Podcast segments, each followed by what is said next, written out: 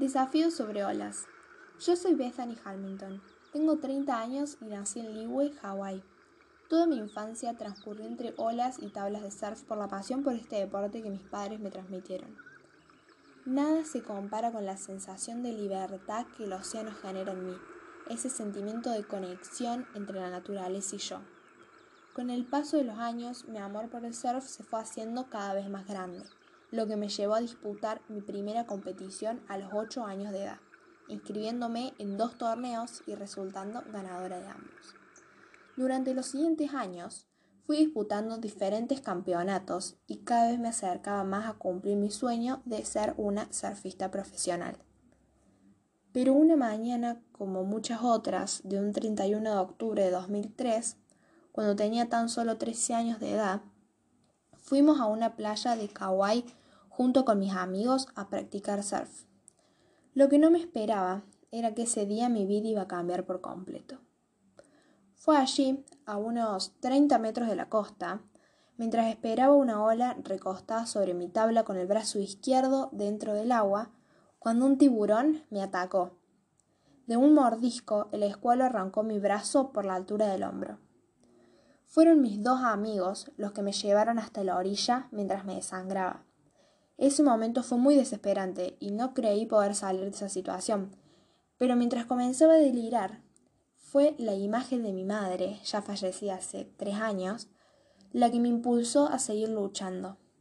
Y fue allí cuando decidí que no me iba a rendir. Ella se acercó a mí para hacerme sentir que todo iba a estar bien y que iba a salir adelante de esta situación. Cuando llegamos al hospital, yo había perdido el 60% de la sangre de mi cuerpo. Casualmente, en el momento de entrar en la operación que salvaría mi vida, mi padre también se encontraba allí, ya que se iba a someter a una operación de rodilla, y fue él quien me ayudó a ver la vida de un modo diferente luego del ataque. Los días de recuperación fueron eternos y agobiantes.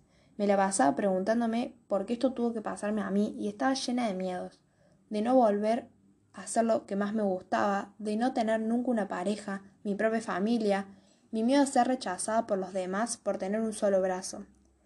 Realmente no sabía quién iba a ser en el futuro, pero sí estaba segura de una cosa. No dejaría que las cosas se volviesen negativas sin poner de mi parte para cambiarlo. Estuve un mes recuperándome y volví al agua por primera vez pasados 30 días del ataque. El miedo seguía intacto, pero mi pasión por el surf fue mucho más fuerte. Ya estaba preparada para volver a sentir el movimiento de las olas debajo de la tabla, pero sobre todo la paz y la tranquilidad en mi cuerpo. No solamente el hecho de perder un brazo me dificultó volver a surfear, sino que tuve que aprender a hacer de una nueva manera las tareas cotidianas, pero algunas tuve que eliminarlas definitivamente, como tocar el ukelele con mis amigos en la playa, lo cual me fue imposible volver a hacer. Se volvió frustrante y triste no poder volver a compartir ciertos momentos que antes podía compartir con mi familia, como por ejemplo cocinar todos juntos. Las primeras veces fue más difícil de lo que pensaba. Mantenerme en pie fue un verdadero desafío y muchas veces creí que no lo lograría, pero el apoyo de mi familia y mis amigos hizo que mis ilusiones y mis ganas de intentarlo regresen. Nuevamente parecía imposible mantener el equilibrio sobre la tabla, me caía y me levantaba una y otra vez, y ya era un hecho que no iba a lograrlo. Decidí aislarme de todo un rato y me fui a mi lugar favorito de la playa a ver la caída del sol para aclarar un poco mis pensamientos. Cuando de repente mi padre se acercó a hablar conmigo y volvió a darme toda la fuerza y el apoyo que necesitaba. No solo yo tuve que adaptarme a la nueva situación, sino que también el surf tuvo que adaptarse a mí. No lo hubiese podido hacer si no fuera por mi padre, que me hizo una tabla adaptada a mi condición, la cual constaba de una manija para sostenerme y de dimensiones más anchas para poder flotar sin problemas. Después de tantas caídas, pero sin perder las esperanzas, fui logrando de a poco los sueños que me propuse desde un principio. Durante los próximos años continué compitiendo y alternando buenos puestos en los torneos más prestigiosos del mundo del surf, entrando en el top 50 del mundo.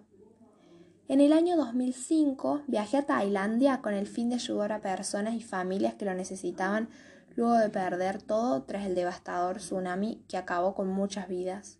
Siempre me gustó mucho apoyar y colaborar con aquellas personas que les haga falta un impulso para salir adelante y poder hacer realidad sus sueños, así como yo hice realidad los míos.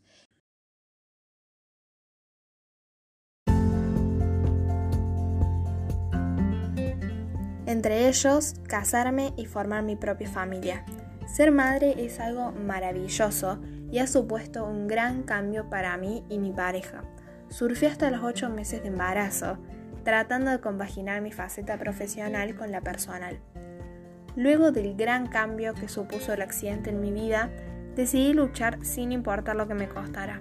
No perder el tiempo, superarme día a día, levantarme y que las circunstancias que me tocaron atravesar no me impidieran seguir adelante y alcanzar todo aquello que me propusiera. No esperando que las cosas se solucionen por sí solas, sino poniendo en mi parte todo lo que tuviera a mi alcance para hacer de eso una realidad.